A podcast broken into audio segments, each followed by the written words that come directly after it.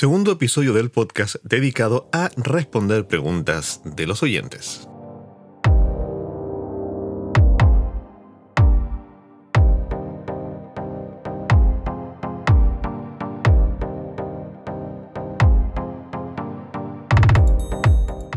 Hola, ¿qué tal? Muy buenas tardes, buenos días, buenas noches, como digo, siempre eso depende de la hora en que escuches este episodio, que es el quinto episodio de la tercera temporada del podcast Productividad Digital. Mi nombre es Diego Villavicencio y como lo intento hacer cada semana, voy a estar acompañándote durante unos 20 a 30 minutos para que conversemos sobre productividad y tecnología. Como lo anunciaba, este va a ser un episodio de preguntas y respuestas que hace bastante tiempo tenía ganas de hacer. Antes, algunos anuncios. Por supuesto, invitarlos a que se unan a la comunidad en Patreon, que el principal beneficio que obtienes es el acceso a asesorías eh, semanales conmigo, que son obviamente optativas, pero si, lo deseas, eh, puedes concretar una reunión de una hora conmigo en el cual te ayudo a mejorar, perfeccionar tu sistema de productividad. Eh, también les voy a comentar que eh, para la gente que quiera ir más allá y necesita que eh, yo le diseñe un sistema de productividad personalizado según las necesidades de cada uno de ustedes. Ese es un servicio que estoy empezando a dar, estoy creando cómo dar ese servicio. especialmente está más pensado para eh, darlo en, persona, o sea, para yo estar contigo al, crear el sistema contigo, enseñarte a implementarlo, diseñarlo junto a ti y asegurarme de que funcione. Y por supuesto, también se puede hacer vía online, o sea, tú puedes estar en México, España, en cualquier parte del mundo donde eh, hablemos español o inglés también, yo puedo a través de videoconferencias eh, crear junto a ti un sistema personalizado para ti en tan solo dos a tres días máximo. Eso tiene un estoy buscando ese, ese modelo de negocio. Pronto le enviaré, le enviaré, un correo eh, a muchos de ustedes y otras personas con la información. Es una asesoría e implementación de un sistema de productividad personalizado. Ese es el concepto. Eh, y el tercer comentario antes de comenzar es un eh, saludo, un fuerte saludo a Samantha Jiménez, que es la nueva Patreon que se ha unido a nuestra comunidad.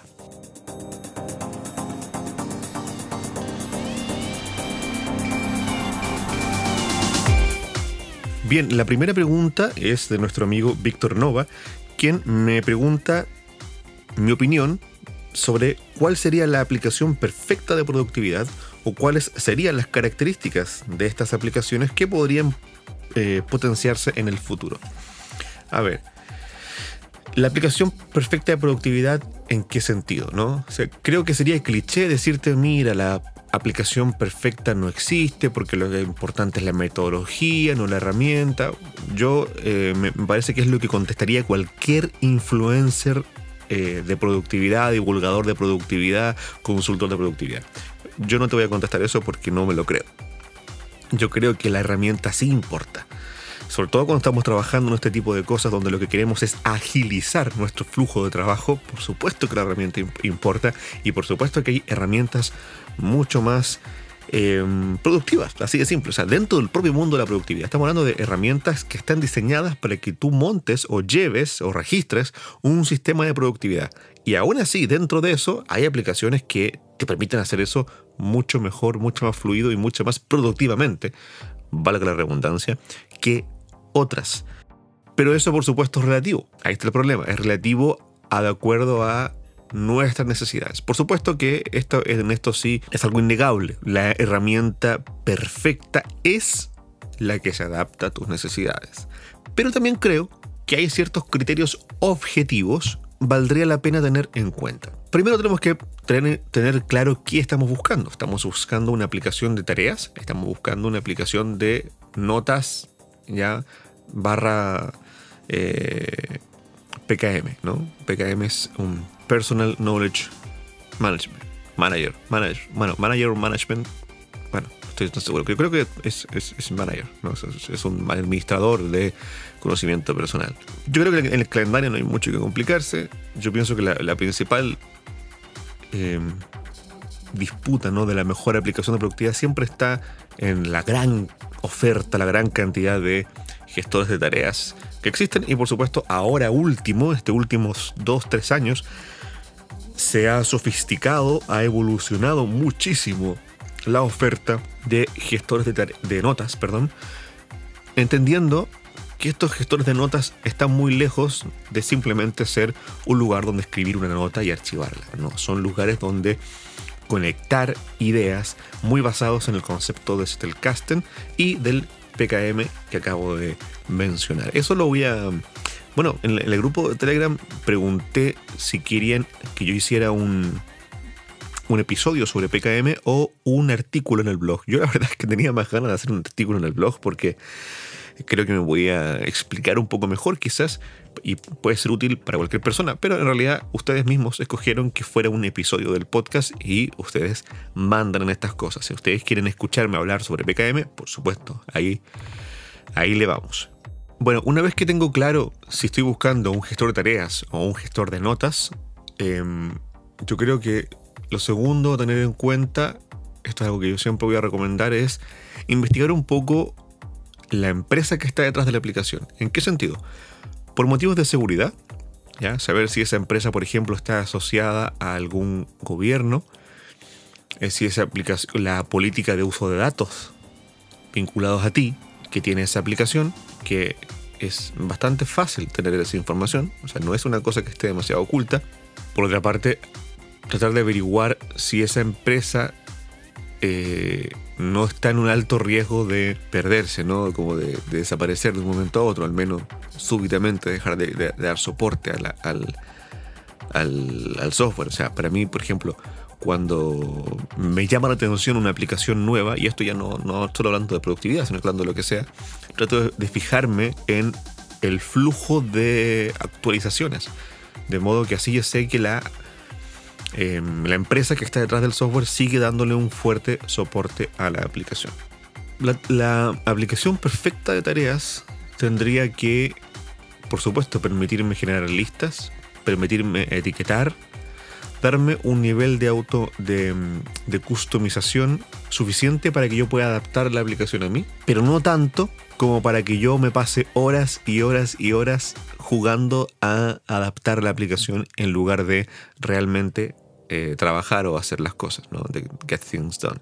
Por supuesto que tenga un buen sistema de sincronización en la nube, o sea, que se sincronice rápidamente, pero que la información, el software, esté contenido en el, teléfono, ¿no? No, no solo esté online, de modo que yo pueda acceder a esa información, eh, a, mi lista de tareas, de notas y a mis proyectos y todo eso en cualquier eh, lugar independiente de mi conexión a Internet.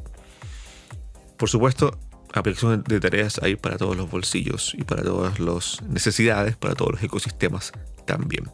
En cuanto al mundo de las notas, hay muchas cosas interesantes, ¿no? En el mundo de las notas, como, como les decía, ¿no? Todo este mundo de conectar las notas en un concepto de casting de modo que cada nota es un una idea o un pedazo de información que extraemos y lo interesante no es solo que esté guardada, sino que lo interesante es que nosotros podamos volver a ella, que podamos referenciarla y para ello conectar las ideas unas con las otras.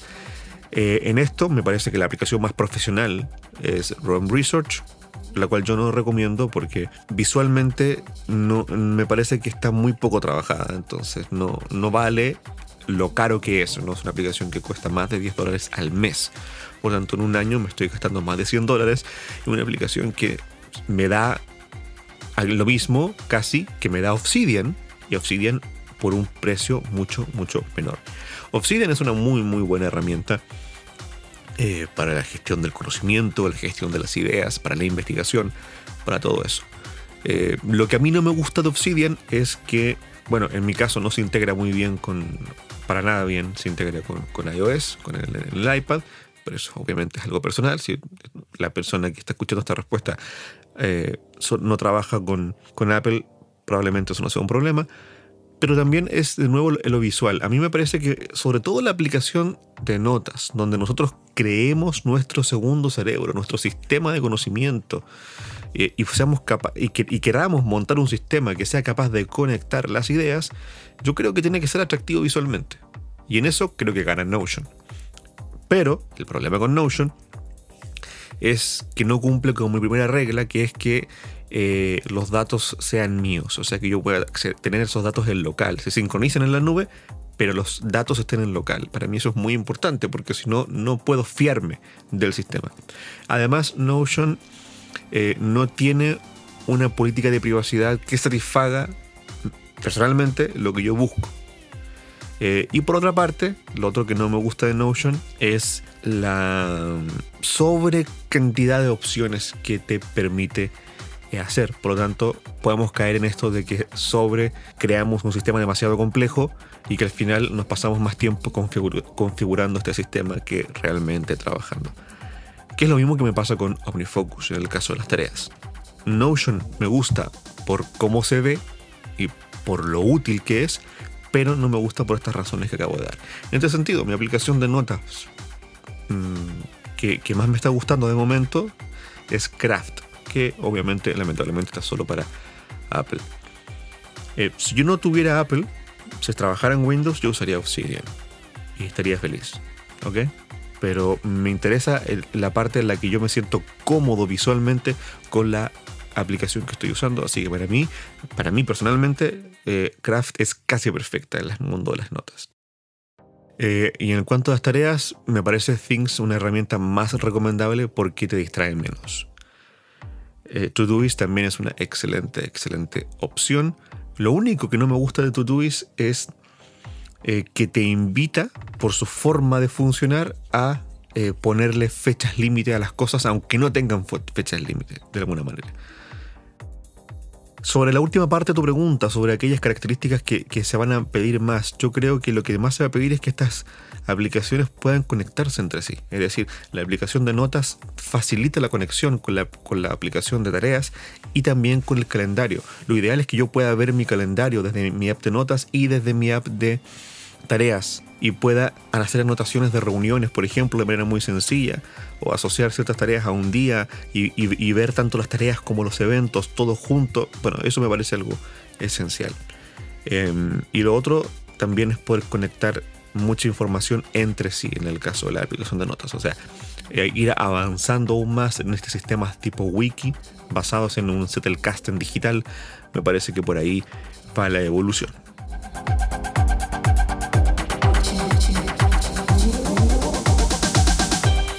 Horacio Pérez eh, me, mandó un audio con varios comentarios muy interesantes y entre ellos se extrae eh, la pregunta que nos deja de si las rutinas acaso pueden eh, perjudicar de alguna manera las, em, la creatividad de las personas que son muy creativas. Eso aludiendo al episodio, no recuerdo si fue el anterior o el penúltimo.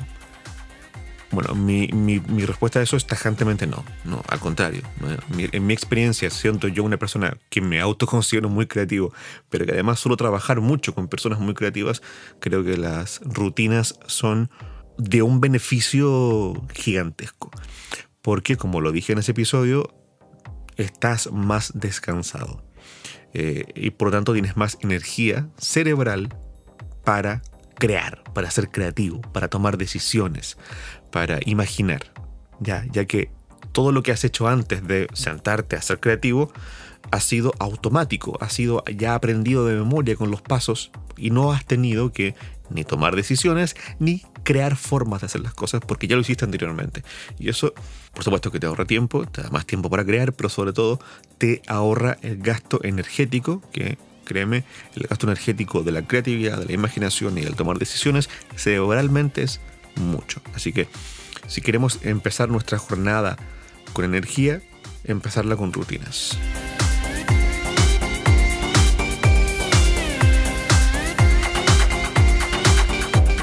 Antonio Mora me pregunta cómo enfrentar que nuestra app de notas se pierda y perder toda nuestra información. Me parece que eso es menos probable que si lo tuvieras en papel, perdieras todo. O sea, me parece que en papel hay muchas más posibilidades de que se pierda todo.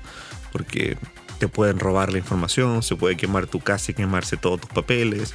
Puedes efectivamente extraviar todos tus papeles o parte de tus papeles. O sea, yo vivo mucho más tranquilo sabiendo que toda mi información está en la nube, o sincronizada en la nube, mejor dicho.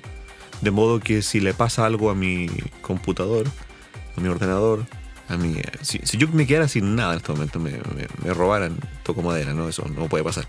Pero si me robaran el Mac, me robaran el iPhone, me robaran el iPad y quedara sin nada, bueno, yo en el momento que hago una rifa para comprarme todo de nuevo, o una sola cosa de estas, eh, el momento en que puedo conectarme a internet, ya puedo acceder nuevamente a mi información. En realidad no he perdido nada, solo he perdido mucho dinero porque tengo que volver a comprarme dispositivos que son muy caros.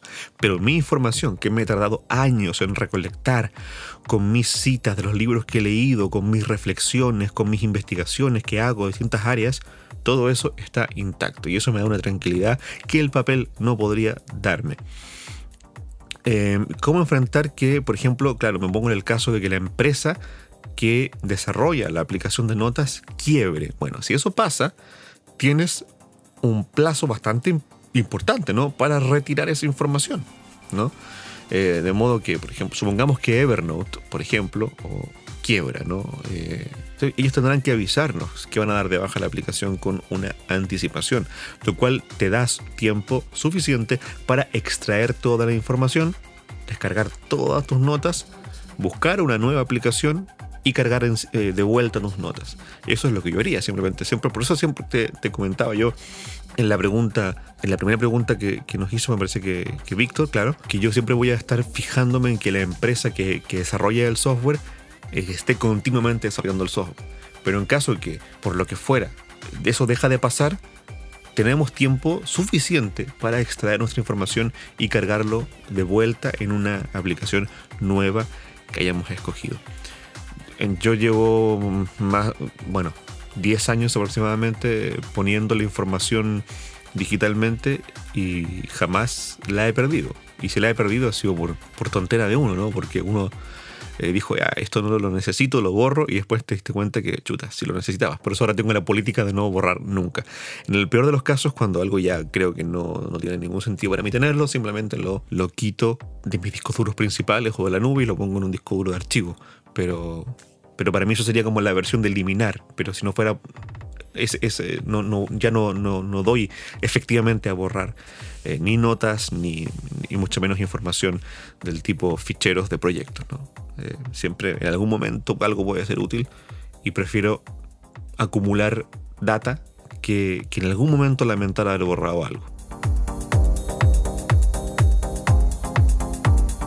Y por último, Samantha Jiménez nos pregunta qué nomenclatura utilizan para nombrar los archivos, cómo clasifican sus carpetas por año, por proyecto. A ver, tengo carpetas por área de responsabilidad, que las cuales, como decía, trato de ser minimalista, así que los tengo reducidos solamente en, en tres. Mi trabajo de sonido, mi trabajo de consultor de productividad y luego personal, que es todo lo demás. Eso en mi sistema de archivos en la nube, que en mi caso es iCloud. Y allí adentro tengo em, los proyectos, ¿no? Con sus determinadas carpetas, donde está solamente aquella información que efectivamente no puede ir en otra parte. Por ejemplo, si estoy realizando un video para YouTube, bueno, el video para YouTube, las tomas, las fotos, las miniaturas y todo eso, obviamente va ahí. Si estoy haciendo el máster de un álbum, que es parte importante de mi trabajo, obviamente todas las mezclas van dentro de una carpeta que está ahí debidamente ordenada eh, todas las sesiones de Pro Tools con mis masters y todo está ahí guardadito. En el Finder del Mac tengo eh, la área del trabajo de audio, adentro tengo eh, una carpeta donde están subcarpetas por cada cliente. Me voy a la carpeta del cliente y dentro de la carpeta del cliente tengo el proyecto en el que estoy trabajando. Cuando ese proyecto se acaba, quito, lo quito y lo envío a mi disco duro de archivo. En cada, por cada proyecto tengo una nota en mi sistema de notas, que en este caso es Craft, y tengo por supuesto un proyecto en el sistema de la aplicación de tareas, que suele ser en estos momentos Things.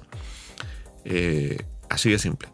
Para todo lo que no son proyectos, bueno, todo lo que no son proyectos, toda la información, ideas, lo que surja, que no son proyectos, documentos del tipo presupuestos, todo ese tipo de cosas, la verdad es que me, resulta mucho más útil manejar todo eso dentro de mi aplicación de notas, dentro de mi PKM, para que todo esté conectado, útil y a la mano, al alcance de la mano literalmente, o sea, al alcance del móvil, del, del iPad o del ordenador.